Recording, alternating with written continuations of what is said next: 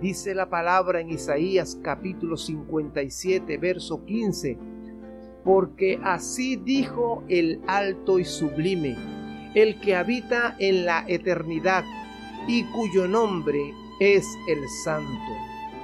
Yo habito en la altura, dice el Señor, y con el quebrantado y humilde de espíritu, para hacer vivir el espíritu de los humildes y para vivificar el corazón de los quebrantados. Es por eso que la humildad ha sido el objeto de la burla y del menosprecio en el mundo entero. Y la razón básica por lo que esto sucede no es difícil de encontrar.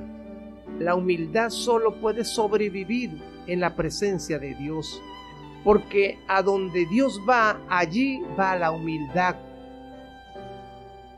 Mateo capítulo 11, verso 29 dice, el Señor, vengan a mí los que están cargados y trabajados, y yo les haré descansar.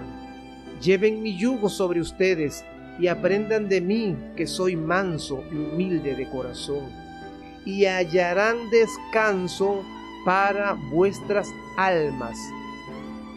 ¿Cuál es la razón del por qué el ser humano tiene tanta soberbia en el corazón? Jesús lo dice en este pasaje. Número uno, porque no queremos depender de Dios en absoluto. Todo lo queremos hacer solos por nuestros propios medios. Y esto trae como consecuencia cansancio, fatiga y estrés para nuestras mentes y para nuestro cuerpo. En el universo hay dos puertas. Una es la humildad y la otra es el orgullo.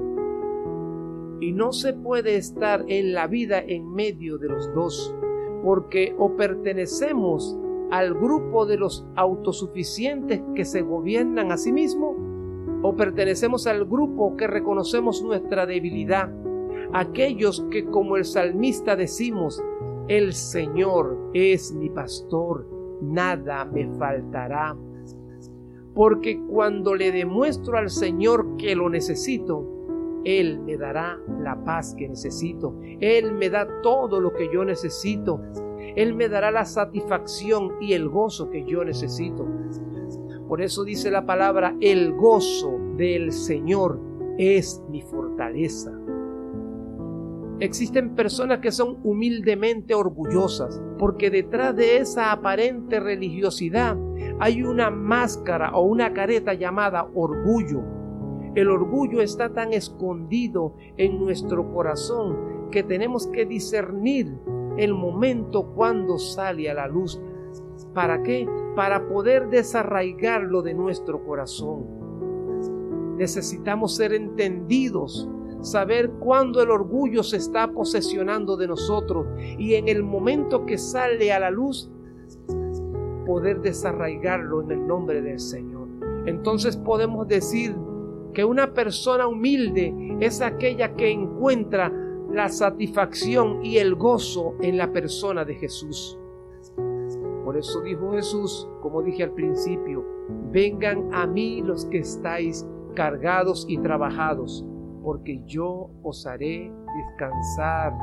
Aprendan de mí, que soy manso y humilde de corazón. Y en Juan capítulo 6, verso 35 dice el Señor, yo soy el pan de vida, y el que a mí viene nunca tendrá hambre, y el que en mí cree no tendrá sed jamás. Cuando yo realmente creo que el Señor es el pan de mi vida y el agua que sacia mi ser, eso es humildad. Porque tener fe en Jesús significa venir a Él y encontrar en Él toda la satisfacción y el contentamiento y el gozo que necesitamos. Que yo pueda decir, solo en Jesús mi alma está satisfecha Solo Jesús ha llenado ese vacío que tenía en mi corazón, que no había podido ser lleno con nada en este mundo, ni con el sexo, ni con el alcohol, ni con el dinero, ni con el poder, ni siquiera con el conocimiento, porque nada de eso me llenaba. nada de eso me llenaba. Es decir, solo Jesús me llena. Eso es lo que necesitamos decir. Solo Él me puede llenar. Porque dice la Escritura, Él es el que lo llena todo en todo. Porque cuando encontramos a Jesús podemos decir que realmente hemos sido llenos. Porque Él es el que lo llena todo en todo. Y es por esto que Jesús le dice a la samaritana, cualquiera que bebiere de esa agua volverá a tener sed. Entonces podemos decir que en el mundo no vamos a encontrar satisfacción alguna, aunque lo tengamos todo. Pues la Biblia dice que el rey Salomón lo tuvo todo, sin embargo, tuvo insatisfacción. Eso lo podemos leer en el libro de Eclesiastés. Hay personas que Dios les da todo y no les falta nada, pero con todo y eso no tienen la gracia de ser felices.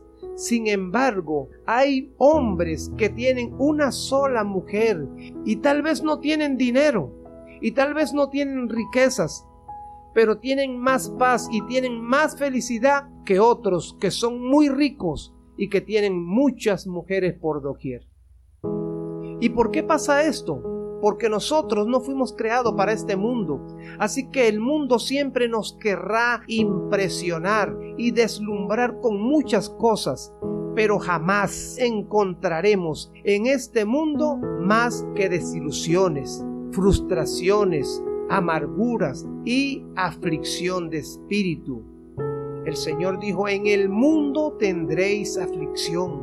El Señor nos lo advirtió por eso el rey Salomón dijo, todo es vanidad. Dios le dio a Salomón mucha sabiduría, poder, riqueza y fama. Pero finalmente Salomón dijo, todo es vanidad y aflicción de espíritu. Él reconoció que todo lo que tenía era vanidad y aflicción de espíritu. No tengo nada para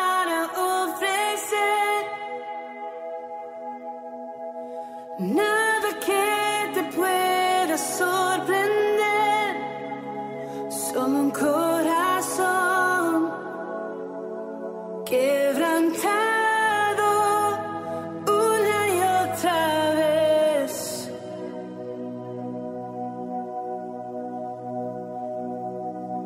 Y no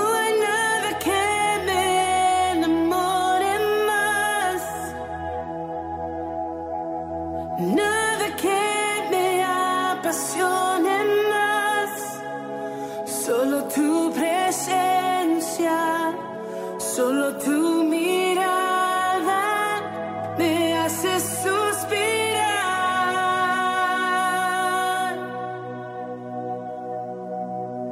Me